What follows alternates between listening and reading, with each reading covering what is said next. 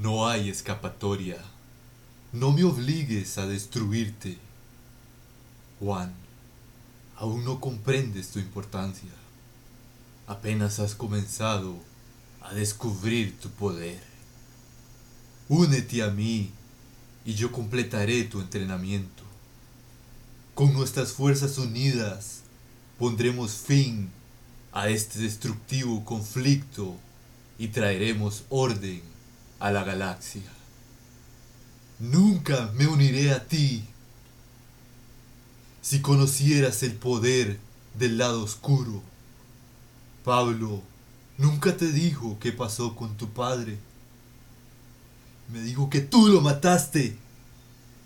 No, yo estoy tu padre.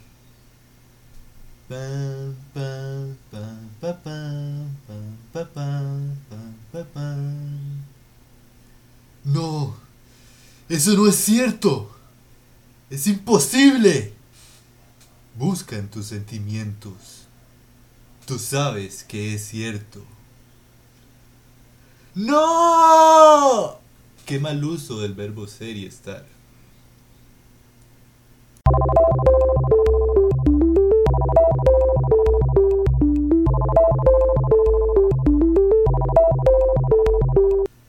Buenas a todos, muchas gracias por escuchar la primera edición de este podcast, de esta radiodifusión.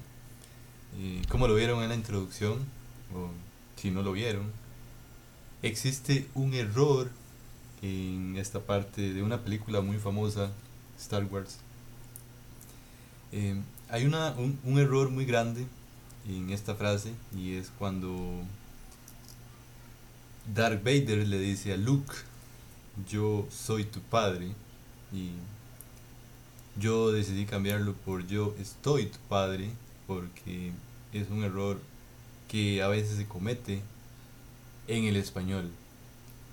Y la idea principal de, este, de esta primera emisión y de este primer capítulo es entender el por qué es realmente un error o ¿Qué significa para una persona de habla hispana cuando alguien dice yo estoy tu padre? Porque para una persona quizá de habla inglesa, francesa, de habla eslava quizá, o una persona que hable chino, por ejemplo, quizá diría, pero ¿cuál es el error? Tenemos un verbo para esto. ¿Por qué hay una necesidad de tener dos verbos para esto. Y además el verbo ser y estar es de las primeras cosas que uno aprende cuando desee aprender español. Entonces, la manera correcta de decirlo es yo soy tu padre. Y esto aplica para muchas situaciones, como por ejemplo, yo soy tu amigo, yo soy feliz, etcétera, etcétera. Pero, ¿qué significa el decir yo estoy tu padre? Ok, para una persona de habla hispana, esto tiene, o se podría ver desde tres puntos de vista. El primero es que es automáticamente se convierte en un error para nosotros y, y es obvio, es, es un error y resulta muy gracioso cuando alguien comete este error sin querer ser ofensivos.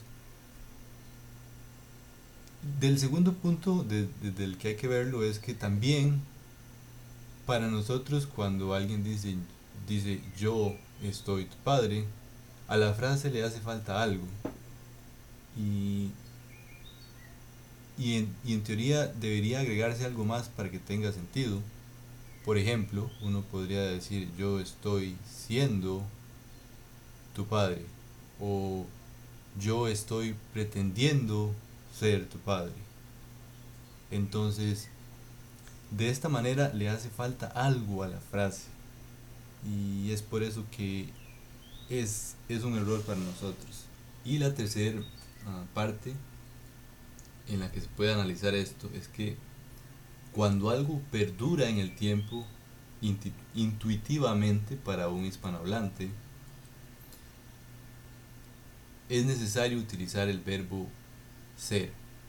Y cuando algo es o se realiza por un periodo corto de tiempo, nosotros utilizamos el verbo estar. Claramente no es una regla general o la regla que se utiliza porque hay muchas excepciones para esto. Pero en este caso es importante entender esto porque al entender este error uno puede asegurarse de no volver a cometerlo en el futuro. Entonces, em, quisiera indagar un poco más sobre esta expresión y entender por qué es un error y por qué es importante corregirlo. Quizá podemos empezar por la parte correcta, que es yo soy tu padre. ¿Qué quiere decir realmente que yo soy tu padre? Quiere decir que en algún momento de la vida, seguramente un momento muy bonito, usted decidió tener un hijo. Entonces, en algún momento de su vida, usted se volvió el padre de un ser humano, se volvió padre de un niño, de una niña. Y desde el momento cero, desde el, desde el año cero, el minuto cero, segundo cero, usted comenzó a ser el padre de un niño o una niña y así por todo el tiempo. Y lo vio crecer, lo vio ser un joven, lo vio puede que inclusive casarse, lo vio formar una familia, etc. Entonces, en algún momento de su vida, usted cambió de ser una persona sin hijos a ser una persona que tenía hijos. Entonces, el verbo ser se puede utilizar de esta manera para describir algo que es intrínseco. Intrínseco quiere decir algo que pertenece a. Y de esta manera usted no puede dejar de ser el padre, por más que quiera intentarlo. O sería un poco extraño querer dejar de ser el padre, pero bueno. De esta manera, cuando usted se convirtió en el padre, lo será por el resto de su vida. Y es por eso que el verbo ser indica que hay una pertenencia hacia algo y que se mantiene durante mucho tiempo. Por ejemplo, cuando usted decide ir a la universidad y usted decide ser doctor, decide ser abogado, decide ser, no sé, un empresario, un ingeniero, una actriz, un actor, usted decide convertirse en esto y decide tomar esta profesión. Por lo tanto, usted será en el futuro, o es si decidió estudiar en el pasado, una enfermera, un abogado. Y los conocimientos le quedaron impregnados en su cabeza y por lo tanto es un doctor, un abogado, o lo que usted haya decidido ser. Entonces vemos aquí que el verbo ser se utiliza para describir algo que es intrínseco a la persona o a un objeto quizá y que muy difícilmente se puede cambiar durante el tiempo. Por el contrario, el verbo estar es generalmente utilizado para algo que cambia en el tiempo. Por ejemplo, se puede estar feliz en la mañana, se puede estar triste en la noche. Y de esta manera el verbo estar pretende describir de alguna manera, por ejemplo, estados de ánimo o algunas situaciones que pueden cambiar en periodos cortos de tiempo. Por eso si nos vamos a la frase yo estoy tu padre, una persona de habla hispana podría pensar, ok, quizá no cometió un error, pero quiere decir algo de una manera diferente. Entonces, ¿qué sería esta manera diferente de decir las cosas? Probablemente alguien podría pensar que si la persona dijo estoy tu padre, podría estarse refiriendo a en este momento yo estoy tomando el rol de ser tu padre por diferentes motivos. Quizá la persona piensa que la otra persona necesita una guía o una dirección en la vida. Entonces, esa, la otra persona está tomando el rol de ser el padre, pero durante un periodo corto de tiempo. Entonces, uno podría decir, ok, yo estoy siendo tu padre. O, si lo ponemos en otras palabras, la persona puede estar pretendiendo ser el padre. Quizá no quiera hacerlo, pero está pretendiendo serlo. Entonces, durante un periodo corto de tiempo, toma el rol de padre, le da consejos a la otra persona, etcétera, etcétera. También quisiera ver un par de ejemplos más donde las dos situaciones o los dos verbos pueden aplicar perfectamente. Por ejemplo, uno podría decir, yo soy una persona muy amargada y me cae mal a las, demás personas y soy violento y no me gusta tener amigos. O por el contrario, yo soy una persona feliz y me gusta hacer amigos, me gusta hacer amistad y ser simplemente amigable. Y también alguien podría decir, no, yo estoy enojado o yo estoy triste o estoy feliz.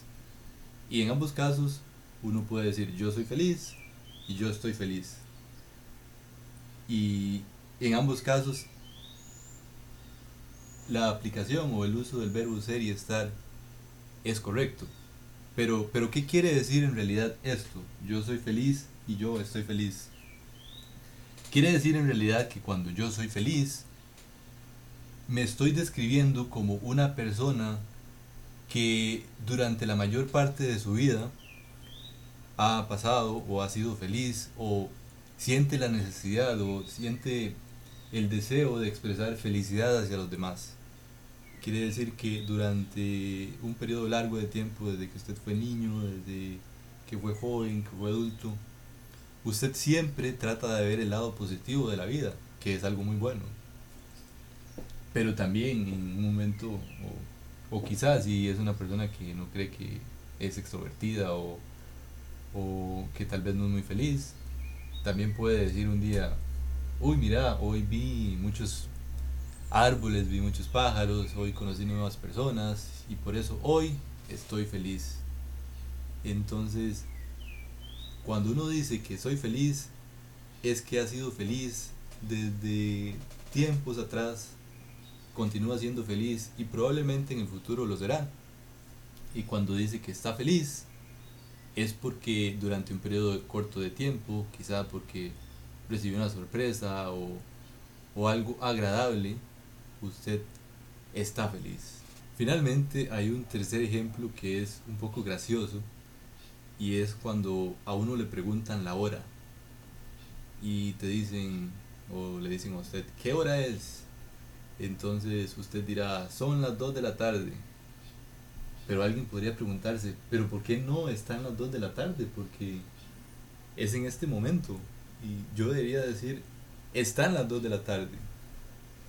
Entonces vemos aquí otro error de la utilización del verbo ser y estar.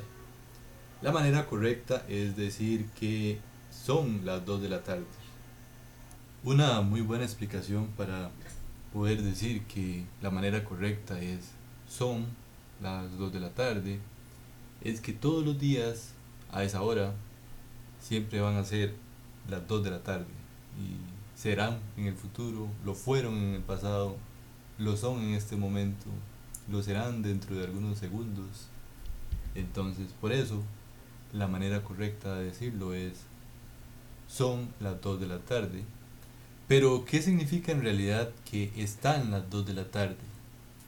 Para poder entender esto hay que poner un ejemplo de la vida cotidiana. Por ejemplo, imagínese usted que decidió ir al doctor con, su esposa o con su amiga o con su hijo, con su hija. Pero imagínense que va acompañado solamente con una persona más. Entonces usted llega al consultorio y le pregunta a la secretaria o le dice la secretaria, ya llegué, estoy esperando al doctor, por favor, comuníquele que lo voy a esperar.